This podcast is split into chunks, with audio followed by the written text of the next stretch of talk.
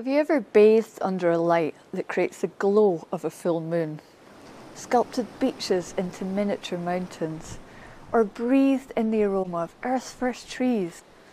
These are some of the artworks that I've made to come to an understanding of deep time. But what is deep time and why does it matter to us all? The term describes the history of the Earth over a time span of millions of years. My first encounter with deep time came after I'd finished my studies, had no job, and didn't know what to do. So I took off to work as a chambermaid in the remote north of Iceland.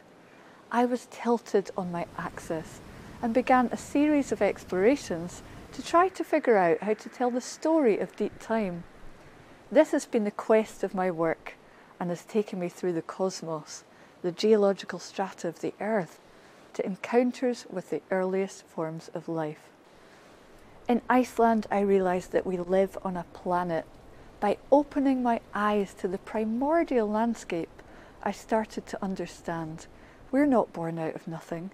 The sea, the sky, the earth, the air, we're made of the same stuff. We coexist.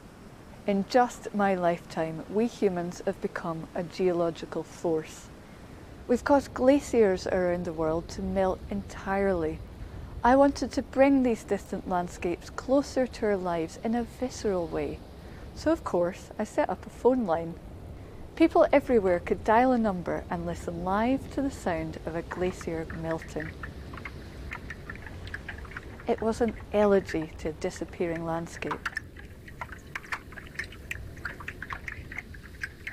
Can we connect to deep time via sensory experience?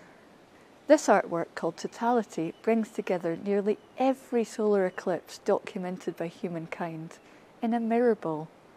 Over 10,000 images reflect the progression of a solar eclipse. Their light surrounds us and we can feel mesmerised. This led me to wonder what is the colour of deep time?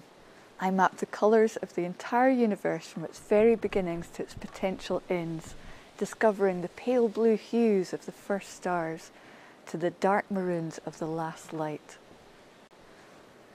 Every single atom in our bodies was formed in a star billions of years ago. The remnants of stars make up all of us. My vision was to gather every dying star across the universe and make a map. The result over 27,000 supernova, stellar black holes, and gamma ray bursts shimmer as pinpoints in aluminium. What you see is a graveyard of stars, yet it alludes to life. The journey we humans have been on to arrive right here is nothing short of a miracle. Fossil Necklace is a string of worlds made of the material of life itself.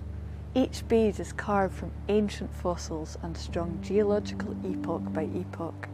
The beads chart major moments in Earth's history the first single celled life, the first flowers, the first creatures to see and to fly. Fossil Necklace speaks to our long continuum. Every day we walk past trees, but do we stop to think that they are our cousins? We share so many of our genes with trees and forests give us our breath. I wanted to honour them by creating a sculpture made of every tree type on earth. This is Hollow. Designed with architects Zeller and Moye, it brings together over 10,000 tree species spanning millions of years. We were donated wood samples from almost every country the Indian banyan, the white mulberry, the dawn redwood, and twigs from sacred forests surround us. Looking upwards into the light, we see the most threatened tree species of now. More recently in my practice, I've come to believe that looking forward is just as important as looking back. How do we speak to unborn people? How do we build a bridge across time? I thought the world's literary voices may be the best at doing that job, so I proposed a library of the future a forest, a room, a hundred authors and a hundred years. It started in 2014. On the outskirts of Oslo, we planted a thousand baby spruce trees. When they're fully grown, they're going to be cut and made into paper. Every year, for a hundred years, a different author is invited to write something new. Their words will become an anthology of books printed on paper made from these trees only to be read in the year 2114. The core of Future Library is time and longevity, but also hope and rituals. Every spring, we take a pilgrimage to the forest. Authors hand over their manuscript and announce its title. Their text will be stored here in Oslo's new library.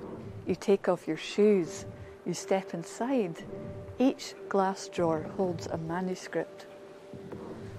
A hundred years is not vast in cosmic terms.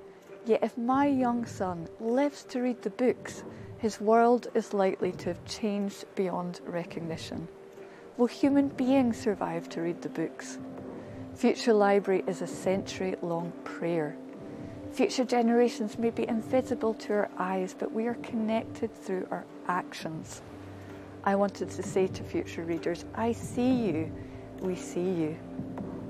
Why does connecting to deep time matter to us all? Short sightedness may be the greatest threat to humanity.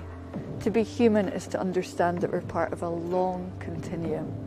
Let's embrace our cosmic context, respect our origins, and hold our future close. Thank you.